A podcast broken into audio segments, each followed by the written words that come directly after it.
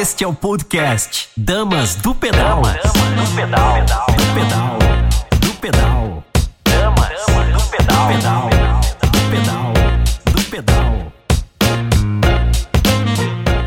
Hoje é dia de falar do mês azul. A gente já teve um mês focado nos grupos de ciclismo feminino, nos desafios da mulher no Outubro Rosa. Mas será que os homens também têm seus desafios? E por que não dedicar um programa inteirinho só para vocês? É isso aí. Hoje teremos um programa focado no universo azul, desde as dificuldades do treino, de rotina, até algumas alterações fisiopatológicas que o ciclista pode sofrer. Quer saber disso e muito mais? Fique com a gente hoje. Eu quero já aproveitar e agradecer nossos patrocinadores e apoiadores do programa, porque é com a energia de vocês que a gente consegue estruturar ainda mais o nosso trabalho, a oferecer um conteúdo diferenciado a cada um de vocês. A CSJ Sistemas, que é uma empresa que atua em inovação tecnológica no desenvolvimento de softwares, nosso querido amigo Jesus. A Escudeiro Odontologia, que é uma clínica odontológica especializada no seu sorriso, na sua harmonia facial, do Rubinho e da Ana Paula Escudeiro a HRP Exercise Physiology do Daniel de Souza, que esteve aqui semana passada falando um pouquinho sobre o Human Fit com a gente. Ele é o único da América do Sul com a certificação mais alta da ACSM, que é o Colégio Americano de Medicina do Esporte. E os nossos parceiros, a Vita Gráfica, do Bruno Marangoni, a Zimmer Assessoria Esportiva, do nosso querido Nathan Zimmer, técnico de mountain bike, a Challenge Training da Nicole Debon, trazendo um método inovador de treinamento indoor para você. Ter aquele resultado que você quer dentro de casa.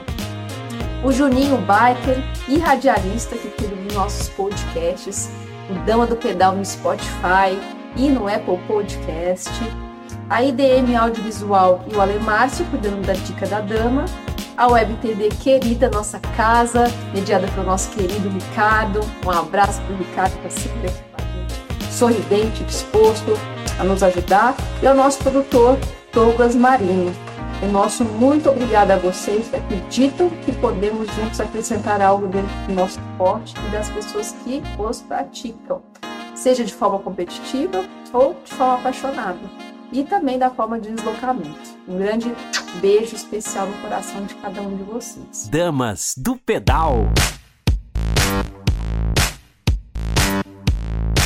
E agora eu vou aproveitar para já apresentar nossos convidados. Um deles está atrasado, a gente daqui a pouquinho vai falar com ele a hora que ele chegar.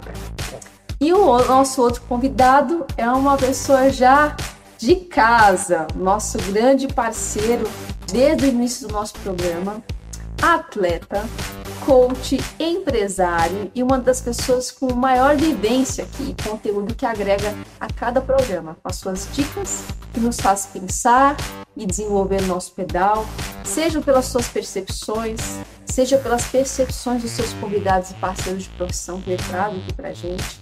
Então eu tenho certeza que você já sabe quem é. Seja muito bem-vindo, Fábio Fagundes Fabão. Obrigado, Chelsea. É um prazer estar no, pessoalmente, né? Mais uma vez no programa e poder agregar algo de bom ao, ao universo da bicicleta. Né? É isso aí, nada como um grande exemplar do nosso esporte, do sexo masculino, para falar um pouquinho aqui para a gente sobre esses desafios. Nós mulheres queremos entender os desafios de vocês, eu tenho certeza. Somos sim, nós mulheres somos seres complexos, devido à complexidade do que temos que lidar, que administrar, a gente tem que ter todo um feeling, uma sabedoria para isso. E a gente quer entender um pouco de vocês. Fabão, conta para mim qual que é o maior desafio de você hoje como ciclista na, no ponto de vista masculino? Olha, Tcherna, é, hoje em dia, devido ao, ao processo de crescimento né, pessoal, é, hoje acho que a maior dificuldade que eu tenho é conciliar horários. Né? Eu tenho uma gama aí de, a grande maioria dos meus alunos são mulheres, então exatamente o inverso, né? Eu tenho que lidar com ciclo menstrual, período de ovulação, pico hormonal, então assim, é, é, é um pouco mais complexo. Mas eu vejo muito assim, o, universo masculino hoje, o que está limitando muito é a questão do tempo. A gente está precisando de dias de 30 horas, mas se a gente tivesse um dia de 30 horas, a gente ia trabalhar 26. Então, eu acho que o, o grande foco nosso hoje é o que realmente nos faz feliz. Né? Eu vejo muita gente é, entrando num processo de treinamento exaustivo, não respeitando o descanso, é, uma competitividade desnecessária, um ego desnecessário relacionado a mídias sociais. Então, acho que o universo masculino ele está começando a ficar um pouco mais problemático nesse aspecto. O ego social.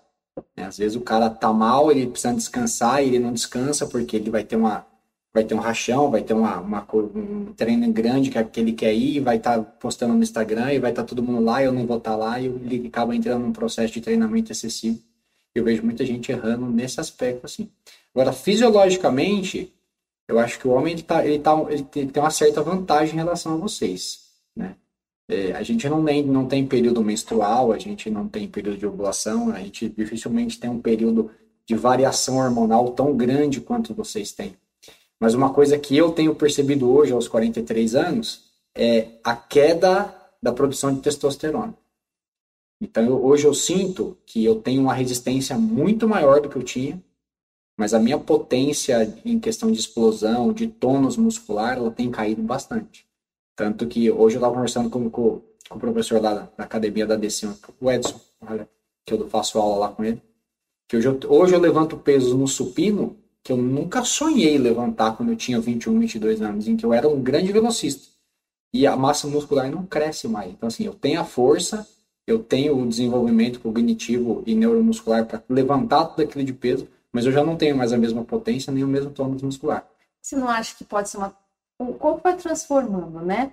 E às vezes a gente quer se fixar ainda no que você já foi um dia, e às vezes o seu corpo está mudando e você está mudando o perfil de atleta. Eu Exatamente. sinto isso. A gente vai ficando mais forte, mas se você não aceitar esse processo de mudança, de transformação, né? Então você sente esse processo Sim. de mudança dentro de você. Eu, eu sou um cara muito, muito, muito exemplo para isso. Eu vim do ciclismo de pista.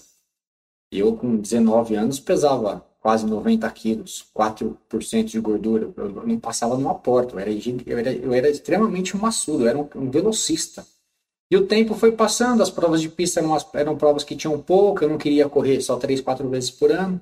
Fui migrando para o ciclismo de estrada, comecei a ser sprintista. Quando eu vim para o ciclismo, eu, já, eu vim para sprintar, eu era velocista de, de velódromo. E aí o tempo foi passando, a idade foi chegando, fui correndo em equipes que precisavam que além de eu sprintar, eu precisava terminar a prova para conseguir sprintar. Então eu fui me adaptando, fui me adaptando. Acabei descobrindo que eu era um cara muito forte também para fazer provas de contrarrelógio, me tornei um passista. Então hoje, assim, eu ainda sprinto porque o meu corpo ainda tem uma memória esportiva. Uhum. Dependendo de como vem para a chegada, eu ainda sprinto. Mas hoje eu tô muito mais, eu sou um cara muito mais forte numa, numa questão de passo, de contrarrelógio, e, e, por incrível que pareça, estou subindo muito mais hoje do que eu subia quando eu, tinha, quando eu era profissional. Hoje eu subo muito mais do que quando eu era profissional. É impressionante como a gente. O amadurecimento vai nos deixando mais forte como pessoa e isso reflete no nosso Sim, esporte. Mas uma coisa que eu vejo que é um desafio meu pessoal, e eu vou fazer essa pergunta para você, né? Como é para você? Você sempre foi uma pessoa que, que sempre esteve em alta e você ainda está em alta, né? Mas aos poucos a gente vai sentindo esse processo de mudança. Como é para você lidar com perder no, o auge, assim, é, a gente antes, antes só ganhava e de repente começa a vir uma outra geração e começa a ser superior que a gente em alguns aspectos. Lógico que a maturidade ainda nos, nos dá um tipo de, de, de, força que a juventude não tem. Isso faz a gente, às vezes, continuar sendo muito forte, muito né? Forte. Mas como é você lidar com ser vencido, estar caindo, né, a sua performance em relação ao que você já foi um dia e de repente começar a ser alguém mais mediano. Como que é? Você ainda não chegou nisso, mas como que está sendo esse? Como que você imagina ser isso para você? É, Tia, é, é um processo de aceitação que não é fácil. Eu falo por experiência própria e por experiência de muitos outros companheiros que já pararam de competir. Aceitar que você não é mais um elite é difícil. Por mais que a idade vá chegando e por mais que você consiga, vez ou outra, ter um resultado na categoria elite, você tem que ter, entender que o ciclo se encerrou. A idade é um fator preponderante. E quando eu falo que a idade é um fator preponderante, não é que o Fabão não aguenta uma corrida hoje. Eu aguento uma corrida hoje. Meu problema é amanhã cedo. Acordar e levantar e sentir dores, sentir calafrios e sentir câimbras que eu não sentia antes. Então, assim, o meu corpo, ele tá falando pra mim assim, meu, você envelheceu. Por mais que eu treine, por mais que eu me dedique, eu tenho que ter a consciência que, tipo assim, ó, um ciclo se encerrou. E aí, aí quando eu saio da opção do ser profissional, onde eu ganhava para fazer isso, e passar para um semi-profissional, porque a gente ainda tem toda uma estrutura por trás, tem todo um lance de patrocínio de mídia, mas a gente não recebe mais. Então eu não tenho mais uma obrigação financeira. E aí acho que o grande lance é, o é a motivação. O que me motiva a sair treinar hoje, já que eu não vivo mais de ciclismo profissional. E o Bernardo é uma coisa que me motiva muito. Se eu falar, eu vou chorar. Bernardinho, ó, um beijo pra você. É uma, eu acompanhei desde criança que pô. Porque ele. Ele sempre fala que a coisa mais importante para ele é me ver feliz. E ele é um talismã, quem vai estar assistindo sabe. Às vezes a gente tá numa prova assim, e aí o pessoal de outras equipes estão lá, e aí, vocês estão bem? Tá a hora que eles olham pra gente e falam assim: nossa, o filho do Fabão veio. É, é, ele tem uma energia tão assim que as corridas que ele vai, não precisa ser o Fabão, pode ser o André, pode ser o Pistão, pode ser. A gente ganha. É um negócio assim impressionante. Até comentei com você outro dia. Teve uma prova em Caçapava, há bastante tempo atrás. Ele, ele era de cola ainda. E a gente estava numa fuga. Eu, o Breno Sidotti, o Daniel Soeiro e o Márcio Bigai. Eu já tava no limite. Sabe quando você fala assim, meu, não vejo a hora de acabar isso aqui. Eu vou ser quarto mesmo, feliz, ergo a mão pro céu e tá show de bola tal. Faltando três voltas pro final, eu passei na linha de chegada assim, eu escutei uma vozinha assim, vai papai, eu olhei pra trás assim, ele tava lá, a minha ex-esposa tinha acabado de chegar com ele. E aí ele, a hora que, que ele gritou, que todo mundo viu que, né, que, eu- que eu tinha visto o Bernardo ali assim, Conectou, É. né? aí o, o Daniel Soeiro, o boy, olhou pra mim assim e falou, tô ferrado, né, eu falei, tá, cara. E por incrível que pareça, eu fui, ganhei uma corrida, que eu já estava quase abandonando, então, tipo assim, é, hoje o que me leva a motivar é, são as satisfações pessoais. É o orgulho de ver meu filho feliz porque o pai dele ainda é um corredor, o, a satisfação que ele tem de subir num pódio com a gente, seja comigo, seja com o André, seja com o João, não importa. Ele tá num pódio ali com alguém da equipe é uma coisa que motiva muito. Mas para mim aceitar que eu tenho eu estou envelhecendo e eu preciso aceitar essa modificação, ela foi um pouco complicada. Tanto que teve uns dois anos que eu ficava assim, eu corria metade da temporada na Elite, aí eu começava a tomar muito cacete, aí eu ia correr na Master, aí na Master ficava muito fácil, eu começava a ganhar corrida, voltava para Elite, aí ficava uma meio que transição. Aí no outro ano eu comecei a focar, então eu vou correr das provas principais do ranking nacional na Master, e usava as provas de liga, as provas menores na elite como preparação. Então, esse ano para mim ele foi importante porque ele foi um momento de transição, que eu falava assim, olha, eu ainda tenho capacidade de andar na elite, mas eu tô feliz ganhando corrida na Master. Porque não adianta eu ficar só na elite pelo ego de bater no peito e falar assim, nossa, eu sou um elite, se eu não tô tendo mais a satisfação de ter resultados. Então, quando eu vou correr uma prova a nível nacional na elite, meu, eu não vou nem terminar. E eu sei que eu não vou terminar. Só que quando você corre uma provinha de liga, uma provinha menor, você consegue beliscar um pódio ali, fazer um... Então aquilo é, atenua o seu ego, mas o que te faz feliz é o resultado. E o resultado eu consigo onde? Correndo na categoria por idade. E você acha que você está preparado para o momento que você for correr e você vai chegar ali top 10 e vai lidar bem com isso? Ah, Tiana, eu sou um cara que eu já passei muito do lance do precisar vencer. Graças a Deus, eu sou um cara muito equipe. Quem corre comigo fala. Quantas vezes eu, eu saio em fuga com outros atletas da equipe, meu, pode ganhar, eu faço o quinto, às vezes eu fico fora de pódio, mas eu faço, eu faço a corrida inteira acontecer e fico fora de pódio. Porque assim, é, hoje tá correndo por idade, eu já tenho aquela sensação de que é, a missão já foi cumprida eu tinha que fazer nas categorias elites que eu andei, pelas principais equipes que eu andei, eu já cumpri a minha missão. Então hoje a minha missão é o quê? É ajudar os outros a terem aquela mesma sensação que eu já tive. Então por isso que eu, eu faço dicas do Fabão, eu gosto de treinar com as pessoas, eu gosto de orientar. Às vezes tem gente que sai Às vezes eu marco o treino com um aluno, vai 10 pessoas, o pessoal fala assim, "Mas, tá, é um aluno e 10 pessoas e esse aluno não acha ruim? Não, porque na outra vez eu vou dar aula para outro aluno e ele também vai junto com outro aluno. Então, tipo assim, não é aquela coisa. Eu dou aula, mas ela não é focada, assim, lógico, eu tô dando atenção especial para quem está ali como aluno. Mas eu- dificilmente eu saio sozinho eu e um aluno. Sabe o que eu acho que é interessante? Vai chegando um momento da nossa vida que a gente sai do estado competitivo, de ficar se comparando nesse sentido, e vira uma chave e você fala, independente do resultado, eu sei que eu sou um excelente atleta. Sim. E, você tem que. E eu, eu vejo assim que é o amadurecimento que traz isso. Se desconecta de, de títulos, de números, né? Então, quando você tem isso dentro de você, ninguém tira isso da gente, né? Colocação nenhuma tira É, isso eu- da eu- eu- gente. é o que eu faço, faço quase todo dia, eu posto no Instagram lá, eu faço o seu melhor. O que é o seu melhor? É o seu melhor, não é o meu melhor, não é o melhor dele, é o melhor. É o seu. Se, o- se o seu melhor é conseguir rodar 20 km por dia, vai lá e faça 20 km por dia. Se o seu melhor é conseguir ganhar uma corrida, vai lá e ganha uma corrida. Mas assim, saia da zona de conforto, sabe? Uhum. Faça algo que te traga uma sensação de realização pessoal. E isso não é só no esporte, é na vida, né? Às vezes eu vejo muita gente reclamando, nossa, mas a coisa tá feia, porque não sei o quê. Mas, né, principalmente na pandemia, meu, eu fui entregar iFood.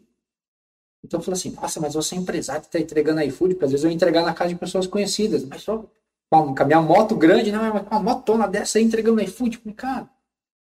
Então, assim, é, faça algo que te, te dê condições, que te faça bem. O que você falou, ganhar ou perder, hoje em dia já se tornou, já se tornou consequência. Desde que você esteja ali num ambiente agradável, onde as pessoas que estão ao seu redor te façam bem, ganhar ou perder é consequência. Deixa eu te perguntar uma coisa, né? Eu tenho que perguntar para entender, né? Porque eu vejo a competitividade. Esse- eu, eu- durante muito tempo eu achava que era errado ser competitiva. As pessoas falavam para mim, você é muito competitiva, você é muito... E eu, eu ouvi aquilo como sendo uma coisa ruim. E um dia eu tive um insight assim, de que não, isso aqui é importante também, né? Eu não, tudo dentro da dosagem certa ela é importante, mas eu vejo que a competitividade feminina e me desculpem mulheres se sou eu e eu estou generalizando todo mundo, mas ela é um pouco mais delicada, né? Quando duas mulheres competem, é uma coisa um pouco mais pessoal. Parece que a gente tem uma dificuldade ainda de. Eu vejo vocês nos grupos, brincam, zoam, um tira com a cara do outro, te pegar, peguei sua coroa. É, é leve. A mulher não tem. É, é eu mais percebo, vocês se ofendem, né? É, É um negócio exato. mais. Então eu queria entender. Vocês não como- levam muito na Não. brincadeira. Eu né? queria entender como é a competitividade masculina, como que é isso para vocês? É, ela é mais desconectada da emoção, assim? Eu acho que é assim, Tiana, eu vou dar o exemplo meu como um cara que foi atleta profissional. Quando você. Eu passei por sete, seis, seis ou sete grandes equipes no Brasil. Como a gente está acostumado com equipe, o masculino, normalmente, a gente está acostumado em. Meu, não adianta eu querer ganhar a subida da Serra de Campos. Não é minha praia. Subida, subida da Serra de Campos é pro Joãozinho. Então, assim, a gente já tem aquele contexto. Não, a gente vai trabalhar para o melhor da nossa equipe naquele tipo de prova. Então, isso vai acontecendo e você vai mudando de equipe, você vai tendo outros companheiros. Então, quando você chega numa corrida, 50% daqueles caras que estão ali para competir com você, que são de outra equipe, já foram seu já foram seu companheiro, você tem uma relação de amizade. Eu acho que assim, o grande lance das mulheres, principalmente aqui na região do Vale do Paraíba, é que elas nunca correram em equipe. É tudo uma coisa meio individualizada, é meu. Eu faço o meu treinamento para mim ter o meu resultado. Então, aí uma treinou um pouco mais, a outra vai lá treina igual. Aí uma conseguiu um resultado expressivo numa prova, a outra quer ter. Então, é, é, eu acho que essa competitividade ela está muito mais ligada à vaidade. E aí agora a gente vai entrar naquele velho assunto que a gente sempre fala. É, quando não tinha as mídias sociais, a gente não tinha essa competitividade tão atenuada entre vocês. Tipo, perdeu o com. Nossa, no outro, no outro dia a outra já vai lá, liga, vai treinar para pegar o com de volta, que não sei o Não quê. Então, assim, é, então assim, eu acho que é a vaidade feminina que, que impera muito Você acha nesse que essa aspecto. vaidade não. No masculino masculino não tem tanto. não tem? Não. Aquilo que você falou, masculino às vezes a gente zoa, bandeira, brinca. Ganhou, ganhou, perdeu, perdeu. Aí se quem perdeu fala, não, perdi porque eu tava com dor nas costas. Não, perdi porque eu saí com a sua irmã ontem. Aquela, entendeu? Então, assim, aquela brincadeira, ela é saudável. Uhum. A competitividade é importante. Porque se você não tiver um nível de competitividade, principalmente quando você fala de esporte alto rendimento, você não vai evoluir. Porque se você ficar só perdendo, perdendo, perdendo, você vai falar assim, ah, mas não quero ganhar. Então você não vai se dedicar, você não vai melhorar a sua performance para você ser um campeão, para você começar a ganhar coisa. Então você nunca vai evoluir. Então a competitividade ela é importante, mas ela tem que ser dosada. Ela tem que respeitar o limite de cada um. E o que, que é mais difícil? Perder para um homem ou perder para uma mulher? Como vocês têm dificuldade, gente, quando um homem é que você é um atleta de alto rendimento, talvez um, um flerte com essa realidade. Mas eu percebo como o homem se incomoda quando está sendo vencido por uma Quando mulher. tá- É, eu, eu, eu- tem alguns casos, né, no, no, no, no- no- nos nossos grupos que, que assim, eu, eu nunca passei por uma situação dessa, mas eu fiquei extremamente admirado no Gran Fundo Nova York do ano passado, e que nós vínhamos ali numa, numa escalera de, de 15, 16 atletas na ponta, e tinha uma moça, né, se não me engano era Nadine, E a gente rodando, é Nadine, muito forte. e a gente rodando em cinco atletas lá, e eu tava meio bravo, que ninguém podia querer puxar, eu olhava pra trás e falava assim, não, bando de covarde, a fuga tá ali na frente, a gente vai pegar e tal. Ela bateu a mão nas minhas costas assim e falou assim, eu ajudo você puxar.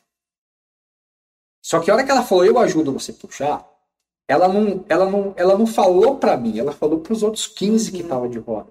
Aí a hora que ela falou, eu ajudo você puxar, eu olhei pra cara de cada um que tava na roda assim, eu falei, meu, ela vai puxar e vocês estão ali atrás na roda.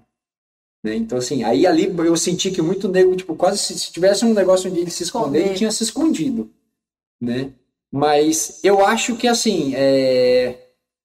pelo menos as, as experiências que nós temos aqui em São José, quando um atleta chega numa prova de estrada atrás de uma mulher, ele não- o masculino ele não fica muito. Eu acho que ele fica mais encanado em treino. Eu já vi mais competitividade em treino do que em Em prova. mesmo. É. É. Porque nas provas eu não vejo muito isso, não. Eles ficam até felizes. Nossa, você viu? Ela chegou na minha frente. Pô, que legal, porque ela tá treinando e tal. Mas quando tá em treino ali, porque tá os amigos, tá aquela, o grupinho fechado ali, acho que a, a rivalidade fica maior. Na Maior. prova ela acaba despassando um pouco, porque tem muita gente ali para você competir. É, eu percebo assim, o, pessoa- o homem ainda faz mais força, como não admite isso mesmo, sabe? Assim, Aí, e tá subindo, olhando para olhando pra ver se ainda tá na É, roda, né? exato. Não tem problema, gente. Somos, somos parceiros. Tem que treinar ela, tem que evoluir junto. Exato. Você viu que deu aquela cortadinha, dá só aquela seguradinha assim para ela trocar o ar, assim, ela respirou um pouquinho e ela continua levando. Eu gosto, coisa- eu gosto de treinar com vocês. Eu gosto. Gente, é divertido. Uma coisa que eu, que eu vejo que é a realidade de muitos amigos meus, e eu queria. Como você respira ciclismo há muitos anos, talvez você não tenha essa dificuldade de posicionamento, assim. Mas é conseguir o alvará para treinar. Eu vejo um sofrimento, mulheres que ficam ali à risca, e muitas hoje pedalam, e depois que foram pedalar, entendem a realidade, entendem que às vezes atrasa, que às vezes para um pneu, né? Então, assim, o quanto é importante a gente ter o nosso momento, né? Você já teve essa dificuldade de como que, qual técnica você usou para conseguir, né? Conciliar. É, é e assim, relação conquistar familiar. isso tudo e, e- né? Para não ser É um que as- problema entre o É casal. que no meu caso, Tia, né, é um pouco diferente. Quando eu me casei com a Cris, ela já me conheceu, eu já era um ciclista profissional. Então, assim, meu, ela foi muito guerreira. A gente ficou junto 23 anos. Porque eu era um cara extremamente focado. E como eu, e eu era assim, se eu tivesse uma competição no domingo, na sexta-feira eu já não bebia. No sábado eu já não queria fazer nada. Ah, vamos no mercado. Não vou, tem corrida amanhã. Só que tinha o lance que era a nossa profissão, era aquilo que nos sustentava, tanto a mim quanto a ela. Então ela tinha aquele lance. Então a gente foi criando maneiras de com que o nosso sábado pré-competição fosse algo gostoso, mas que fosse algo que a gente poderia. Então, assim, normalmente era ir comer pizza na casa de alguém, era assistir filme, era cinema, eram coisas muito relacionadas nesse aspecto, mas sempre os dois. E o grande lance é que ela ia muito nas competições comigo, ela participava muito das provas. Aí quando o Bernardo nasceu, por uma questão de afinidade e tal, ele, ela acabou ficando mais em casa, então eu continuei viajando sozinho. Mas ela sempre teve essa visão muito é, que aquilo era uma profissão. Quando eu parei de competir, ela falou assim: agora não vou mais, chega. Então, assim, é, aí eu também tenho que ter o bom senso. Uhum. Poxa, às vezes você já não vê a, a família com uma certa frequência durante a semana. Só vê à noite, só vê de manhãzinha, tá, tá, tá. Então, você também pegar o seu final de semana e comprometer ele inteiro para fazer um pedal, e o seu filho? E a sua mulher? Às vezes eu brigo com o pessoal. Pô, sábado eu quero sair treinar 5 horas da manhã. O pessoal fala, ah, mas 5 horas da manhã sim, porque 11 horas eu tô em casa.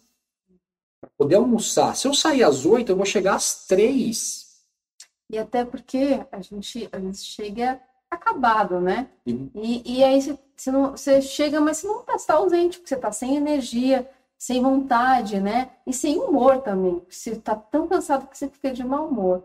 Daí esses dias eu tava, tava, a gente tava treinando, aí tava finalizando a volta do quarteirão, e aí perguntaram, você não vai revezar na puxada?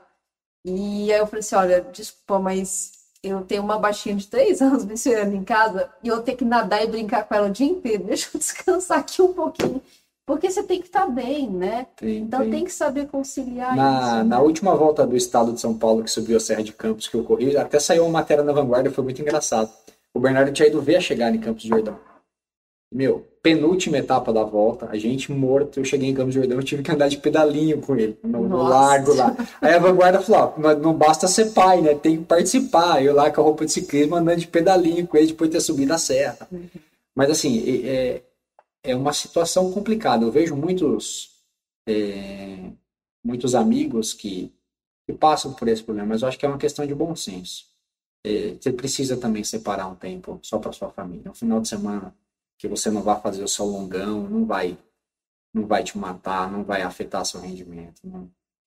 E, e com certeza vai, vai proporcionar um, um relacionamento, um casamento muito mais, E mais saudável. para poder, né? É uma conquista e, e a sua parceira também vai falar assim, nossa, existe um bom senso, ele também quer estar aqui e isso é importante para ele aprender, né? A lidar com isso, porque chega, chega uma hora que, que é importante cada um ter seu momento de individualidade, né? E se o momento da bicicleta é o seu, ele é importante. Só uma dica, agora vou dar uma dica importante, uma coisa que eu comecei a fazer muito. Eu comecei a aliar a competição como um evento de família. Antigamente era assim, ah, nós vamos correr lá em Sorocaba. Aí saía daqui 4 horas da manhã, todo mundo na van, tal, a mulher e o filho ficavam dormindo em casa, aí você chegava aqui 3 horas da tarde. Não que a mulher reclamava, ela entendia o lado. Mas era assim, poxa, 3 horas da tarde, tá, perdeu o domingo inteiro. No sábado já não fez muita coisa porque ia competir, tal, tal, tal. Então o que eu comecei a fazer? E a gente na equipe faz muito isso. A gente programa um final de semana em família. Então, tipo assim, eu vou no sábado de manhã, eu levo ela. Eu já vejo na cidade o que tem para fazer. A gente vai passear num parque, a gente vai ver uma exposição, a gente vai comer no restaurante que ela gosta, tal, tal, tal. A gente fica no hotelzinho. No domingo eu acordo cedo, eu vou pra competição, ela fica no hotel, acorda à tarde, Tá toma café com o Bernardo. força, ela tá lá ainda Isso, devagar. Isso, pronto. Então, tipo assim, você acaba agregando. Uhum. E hoje em dia, queira ou não queira, as grandes provas de estrada que estão tendo no Brasil hoje são em cidades tecnicamente turísticas. Uhum. Você tem o Gran Fundo em Ubatuba, o Gran Cup, né? Em Uhum. Ubatuba, você tinha o Gran Fundo em Conservatória, você tem o Letap em Campos do Jordão, você tem o desafio da Serra do Rio do Rastro. Então, assim, é, você consegue conciliar um passeio em família e a prova, ou até mesmo um treino. Você pode levar sua família para Campos do Jordão e sair fazer um treino no domingo de manhãzinha, voltar ali perto da hora do almoço, mas a sua família está interagindo com você, eles também estão se divertindo. Eu acho muito egoísta da minha parte eu falar assim, não, eu vou sair treinar, mas o que a gente vai fazer hoje? Não sei, a hora que eu chegar a gente vê. Nada funciona desse jeito. É isso aí, excelente dica. Eu peguei aqui na internet 10 medos secretos da maioria dos homens que eles escondem. Hum. Eu vou falar um pouquinho desses medos aqui. Será que a carapuça vai servir? Mas uns aqui. Primeiro é lidar com o corpo, né? A mulher tem muita essa autocobrança, né? Da sociedade, do corpo, da beleza. Mas trazendo isso um pouco para nossa realidade do ciclismo, né? Eu tenho visto que cada vez mais os homens também têm buscado essa magreza excessiva para poder ficar mais leve, para poder subir mais forte, mais rápido, né? Você acha que isso realmente está tá havendo um excesso nesse sentido? Os homens estão ficando meio paranoicos, porque eu tenho visto alguns aí que eu falo, não, peraí, assim, tá beirando o, o, a- a- o bom senso para patologia, sabe? É, Tiago, eu acho que aí o grande lance eh, vem muito do, da nossa carga do ciclismo europeu. Se você comparar os grandes atletas dos anos 80, eles eram todos grandes, fortes, maçudos. E hoje, e queira ou não queira, o amador, ele, ele se espelha no profissional. Aí você olha lá, Chris Froome, um metro e... Não sei nem quanto Froome tem, mas ele é alto, ele tem 1,76, ele pesa 64 quilos. Contador, ele era um cara, cara extremamente magro. Quintana, são caras... Então, assim, eles, o, o amador hoje que busca um pouquinho de, de performance, ele associa o baixo peso a um excelente resultado. E nem sempre isso. E Tá- mudando tá até aspectos ligado. fisiológicos. Você vê que a pessoa não tem estrutura para ser magrela. E quer ficar. E quer ficar. Você vê que a pessoa tá perdendo potência, fazendo jejum intermitente, ficando sem comer. E você fala, isso não é fisiológico, seu corpo ele é forte, né? É, mas eu acho que está muito focado pelo, pelo é, o lado masculino, né? Uhum. Eu acho que está focado muito nessa experiência do ciclismo internacional. Que os grandes atletas bem-sucedidos das grandes voltas são extremamente magros. E realmente são, porque o ciclismo mudou muito. O ciclismo deixou de ser um esporte de força e começou a ser um esporte mais de giro, um esporte mais aeróbio e tal. Então muita gente se espelha nisso. Ah, não, vou ser magro porque eu consigo subir mais, aí subindo mais eu vou ter melhor resultado. Isso é meio que não, não pode ser generalizado. Conheço grandes atletas que são extremamente pesados, eu mesmo. 84, 85 quilos, subia muito bem. Então, e não, era um, e não sou um cara extremamente leve. É isso aí. Nosso segundo convidado está chegando agora. Vai levar um puxão de orelha em rede nacional. Ele já atrasava nos treinos e atrasou na entrevista também. Falou que é para colocar a culpa numa cirurgia, mas na verdade ele não travou a agenda de forma correta. Vou anunciá-lo aqui. E tava pilhadão, mandou 50 áudios no WhatsApp. Não, e o melhor de tudo, tava vindo pra cá, aquelas bandeirolas de campanha política, eu sentindo que eu tava na Fórmula 1. Isso mesmo. Nosso convidado ele é médico, urologista, membro da Sociedade Brasileira de Urologia e mais do que isso, ele é ciclista, atleta, apaixonado por bikes, está aí sempre no asfalto ou na terra, com certeza vai trazer muito conteúdo ainda mais direcionado ao nosso esporte, porque ele vive esses dois mundos. Seja muito bem-vindo, Pedro Muito Soares. Doutor Pedro. Muito bom, muito bom. Doutor Pedro, a gente começou a Doutor Pedro não, né? Pedroca. A gente começou a, a conversa aqui sem você. Já falamos um pouco sobre alguns desafios do homem dentro do ciclismo. Sim. E eu já vou aproveitar para costurar. A gente estava falando dos alguns medos secretos que os homens têm em relação. Que ela caçou 10 na internet. Eu cacei deles. que Dez vocês não contam, que né? vocês são São fechados, vocês têm dificuldade de expor as fragilidades. A gente já se abre mais. Então eu tive que buscar, já que eu não sou homem, eu não sei o que está passando aí dentro de vocês. Mas eu vou aproveitar para já costurar algum- alguns assuntos ligados a esse tema da, da sua especialidade, Pedro Legal. a gente vê que existem né, alguns mitos em relação à, à parte urinária do homem e também a parte fértil né, do Sim, ciclista. Sim, sim. Então, eu queria saber se realmente é verdade. Assim, a gente fala que muitas horas de selim pode predispor uma degeneração testicular devido ao atrito, à alteração de temperatura, já que é justamente uma bolsa que tem esse mecanismo de o afastar, o aproximar, para poder ter uma temperatura um pouco mais Específica. baixa que a do corpo. Perfeito. Isso realmente acontece? Isso realmente pode acontecer com o ciclista em um Legal. acidente? É, é- é muito comum, realmente, a gente recebe muita gente do ciclismo no consultório e justamente alguns pacientes, inclusive, que passam por uma investi- investigação específica de infertilidade. Muitas vezes eles são ciclistas, então a gente fica com aquela. Eu fui buscar isso também há algum tempo atrás, isso é discutido. Na verdade, assim, algumas informações são importantes, né? Para espermatogênese normal, para a produção dos espermatozoides normal, é importante que a temperatura testicular esteja um pouco abaixo da temperatura corporal. Isso varia de 4 a 7 graus. Isso é um trabalho de 2006. O cara estudou isso e viu que precisa realmente dessa temperatura. Então, a gente, num bom senso, né, e imaginando o que seria o ciclista no cilindro, somente longa é, performance, longas distâncias e tudo mais, você imagina que a temperatura vai subir. E aí, por bom senso, você imagina, não, realmente vai alterar a espermatogênese. Durante muito tempo isso ficou, foi um pouco controverso, tá? É, tem literatura afirmando que pode vir, mas talvez por uma, por uma é, impressão de especialista e tudo mais. Teve um trabalho em 2018, tá? Foi muito interessante, foi publicado no Journal, que é o maior jornal mundial de urologia. Isso chamou a atenção, porque a gente é do esporte, né? E comentou alguns pontos que são controversos. Isso foi analisado não só para o ciclismo, pra, é, mas também para outros esportes de performance, de enfim, longas distâncias, endurance e tudo mais. E do ponto de vista urológico, né, demonstrou-se que assim, a questão do ciclismo influenciaria muito nas, na estenose de uretra, tá? que é um canalzinho que a gente tem, né, por onde sai a urina. Esse canal fica logo abaixo da bexiga, inclusive ele passa no meio da próstata, que talvez seja uma coisa interessante a gente comentar também um pouco mais para frente em relação ao ciclismo, que também tem uma- uma- algumas dúvidas que são pertinentes. Mas você imagina é, esse canal, né, ele tem uma parte superficial, que é a uretra bulbar, logo que ela sai do assoalho pélvico, ela passa pela musculatura, e é bem uma região ali perto De dos apoio. iscos de apoio. Exatamente. Muitas vezes a gente, né, al- alguns homens aí, pós-pedal, ardência no canal, no aquele desconforto perineal, dormência, tanto na região escrotal como peniana, né? O, o plexo é, nervoso que, que, que é responsável por toda aquela região, ele passa justamente lateral à uretra, né? A gente tem um, um feixe é, vascular nervoso ali que pode ser comprimido também. E aí entra várias discussões da questão do fit, ah, como é que tá no selim, posicionamento e tudo mais. Até a qualidade do selim também. Qualidade Tem do algumas, selim. né, até já anatomicamente. Já tem o tá, buraquinho, né? Exatamente, para justamente aliviar um pouco e- essa região, né? E assim, não só no selim de, de bike, né, motocicleta ou outras situações, mas normalmente o de bike é um pouco mais rígido, né?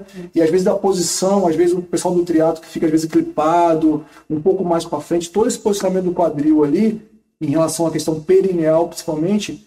Então, assim, concluindo, né, o, o que diz respeito a esse trabalho do Juno 2018, eu até depois levanto a referência, até te Eu passa consegui, aí. eu procurei. Legal. Ele fala que é, é, talvez o, o único comprometimento que realmente está comprovado é em relação à estenose de uretra.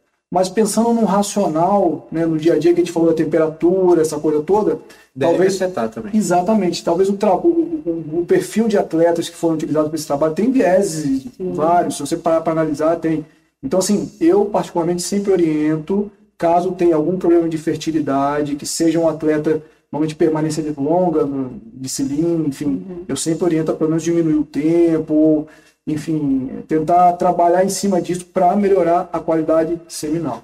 Eu li no, no journal que ele indica você faz, ficar em pé, pedalar em pé, pelo menos 20% Exatamente, do pedal para poder aliviar um pouco essa pressão e, e ventilar, Perfeito, né? perfeito. Você imagina que o- a uretra nossa, ela é, é um tubozinho que ele é, é envolto por um tecido, né? Que é o corpo esponjoso, e ele é um tecido vascular, né? Basicamente são vasos sanguíneos, tem um fluxo sanguíneo ali. Então essa compressão gera isquemia como qualquer outra região do corpo. E aí você imagina duas horas de compressão, você já já é um grau, você já pode gerar um grau de isquemia muitas vezes irreversível.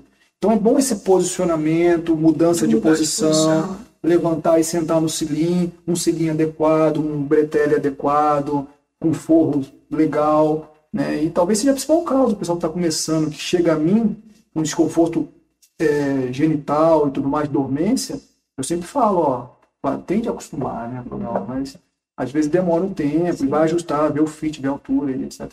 Isso pode ocasionar uma, de uma diminuição do apetite sexual? Então, isso aí é uma outra dúvida, tá? E assim, não tem nada na literatura relacionado a isso, tá? Pelo contrário, eu, eu sempre falo para os atletas que assim, o esporte, né, principalmente um esporte desse que trabalha muito cardio e exige uma dedicação, né? O efeito talvez seja o contrário, né? Porque assim, tirando o fator genital, daquela compressão que pode acontecer, todos os outros benefícios, né, eh, te trazem uma, uma qualidade de vida melhor do ponto de vista sexual, do ponto de vista de disposição para o dia a dia, De autoestima. autoestima, o paciente, às vezes a pessoa emagrece, se sente melhor no espelho, e laboratorialmente tem melhora. Isso é comprovado. Alimentação, atividade física regular, né, aí você encaixa pelo menos 3, 4, 5 vezes por semana ou, mais, Sim. tem melhor e é nítido isso. A gente acompanha, segue pacientes no consultório que mudaram, viraram a chave na pandemia, agora foi maravilhoso. Né? O tanto de gente começou a andar de bicicleta, os lojistas de bicicleta estão felizes da vida, estão vendendo a beça. E você percebe que tem essa, essa melhora. Isso é nítido. É nítido. E assim, Tem que achar um bom senso, né? Eu vejo que o excesso do treino também gera um tipo de cansaço, de fadiga, que também te consome e às vezes não, não te leva a ter o libido, né? perfeito. Então, muitas vezes Exato. não é pela mecânica em Exato. si da bike, é pelo Mas excesso de desgaste. treino, desgaste Perfeito, mesmo, né? Mas você percebe, assim, eu fazendo um paralelo com o mundo da veterinária, esses, a gente fazia esse tipo de estímulo, né, para poder estimular o animal a entrar no cio.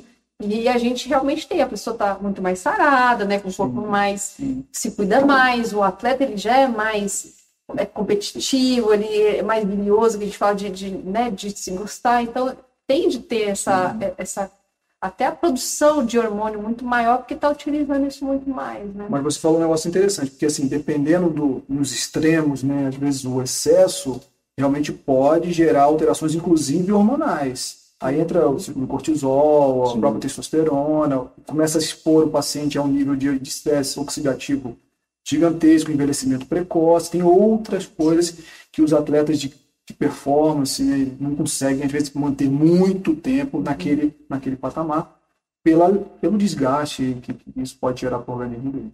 Você ia fazer uma colocação sobre a parte da próstata. É, é, é, assim, em 2014, tá, é, tinha, teve um trabalho de uma revista inglesa que levantou a possibilidade do ciclismo aumentar o risco de câncer de próstata. Tá?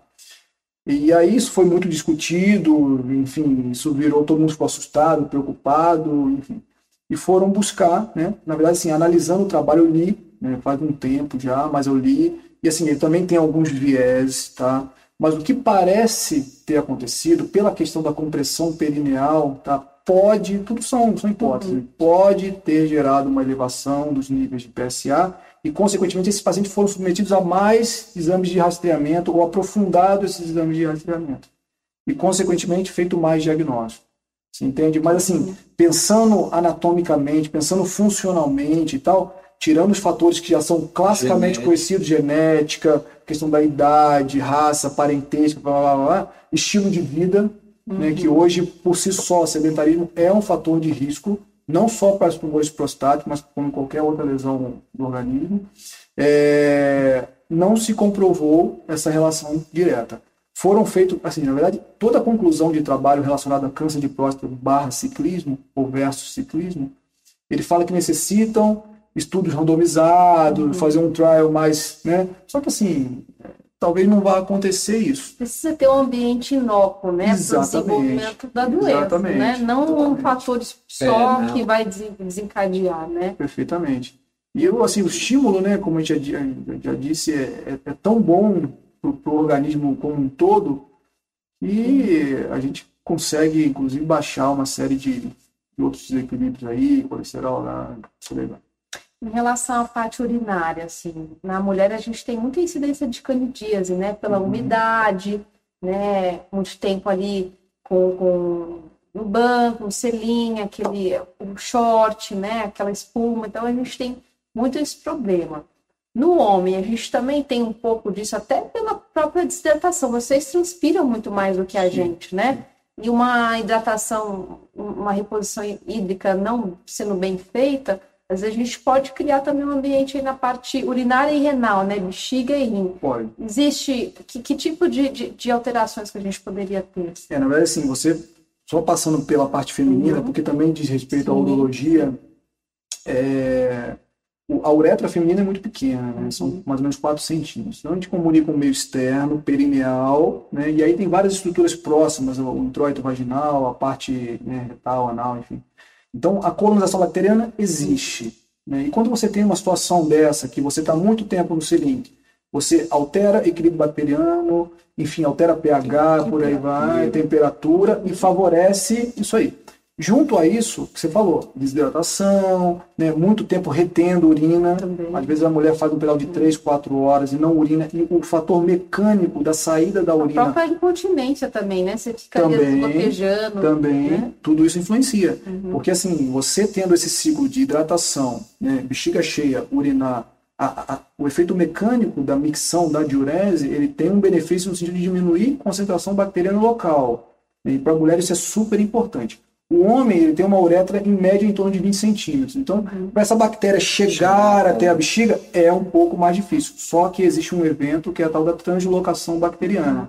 Você está no peidinho ali, você tem as bactérias intestinais, e às vezes o tecido pode se inflamar, e isso pode percorrer outras vias e chegar na, na, na- na parte urinária. Então, assim, o que eu percebo que é importante, claro que a questão das infecções é importante, mas a sobrecarga renal, né? E não, às vezes não é só falta de água. Tem muita gente que usa anti-inflamatório, tem muita gente que usa analgésico, né? Você vê Advil para lá, Advil para cá. Verdade. Assim, eu sempre oriento o seguinte: quer tomar? Você decide, mas crie um ambiente renal favorável. O rim precisa de água para trabalhar bem.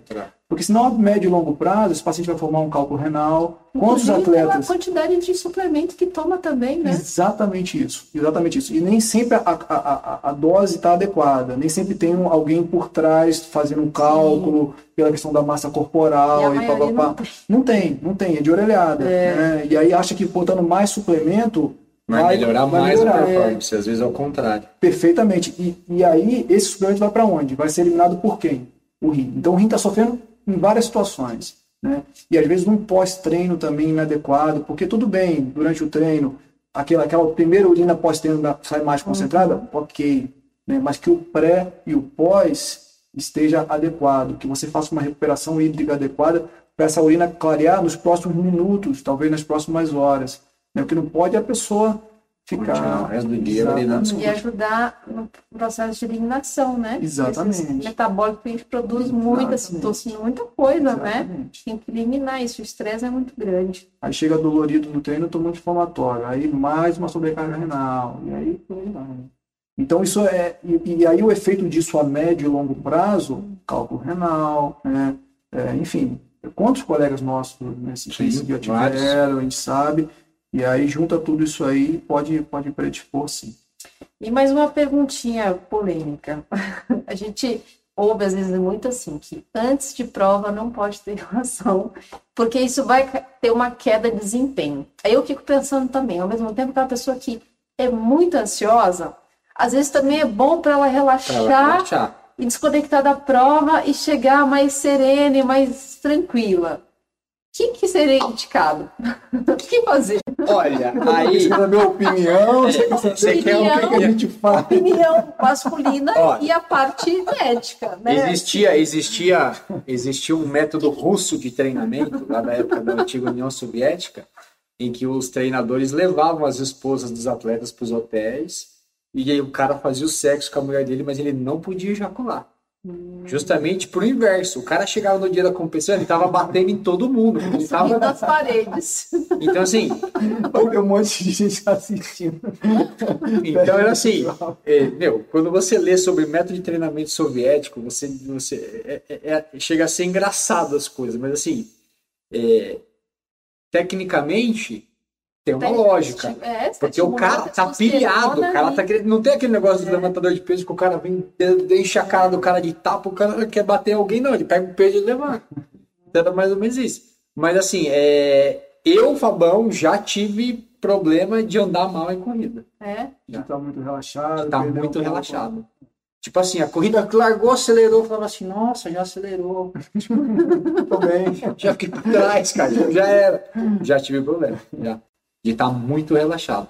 Mas é mais pelo um relaxamento ou também pelo desgaste, porque dizem que, né, dizem que eu não sou homem, não sei como é que é, mas que a ejaculação do homem, a ereção, ela é muito mais intensa do que na mulher, assim, né? É, eu já vou- Então, vou falar, é vou pela- falar como terapeuta. Se é pela falta da, da pelo excesso de desgaste energético, assim, Não, é, é relaxamento. É relaxamento. relaxamento. É, é emocional, não é, não é É. físico. Assim. emocional, hormonal, né? E, e, assim, a gente tem o estímulo adrenérgico, a, a ejaculação, o mecanismo dela, você tem um baita do estímulo adrenérgico. E depois de, daquela, daquela adrenalina, o que acontece? Relaxa. Mas eu acho que é muito pessoal, né? Eu acho que é muito pessoal. Tem gente que se dá muito bem, tem gente que não se dá bem, tem gente que faz abstinência. O pessoal, eu lembro na época uma reportagem que eu assisti dos Greys, os caras de competição ficavam. Enfim, é muito. Eu, eu particularmente acho que é pessoal. Se vier me perguntar, Pedro, como urologista, o que, que você acha? Eu falo, faça o que você se sentir melhor. Façam testes. Leve a esposa, só dê aqueles estímulos. Depois um vai sem a esposa e, e ver como é que se sai, vai testando, né? A É, vida é um testando, laboratório é e muito vai pessoal. descobrir É muito pessoal. o que, é que muito dá certo pessoal. para vocês. Meninos, eu tinha um monte de pergunta aqui para vocês. A gente vai ter que voltar. Eu quero saber todas essas dúvidas, medos que tem aqui. A gente vai falar sobre dieta, sobre homem que tem problema com pelos, os pelos. Eu acho que eu não venho A mais gente não. ia falar sobre homem que tem dificuldade em relação à sua estatura, só que vocês são duas, dois exemplares altos, então vocês não iam entender. Eu ia querer saber sobre esse incômodo de, de alguém ter um equipamento melhor que o seu, como vocês lidam com isso, tem muita coisa. Mas como estamos chegando ao final, eu queria agradecer vocês muito de verdade, dizer que é, cada vez mais como mulher agora, é, eu eu- não existe o, o- o que é bom e o que é ruim. Realmente, os nossos mundos são necessários para a gente criar um- uma harmonia.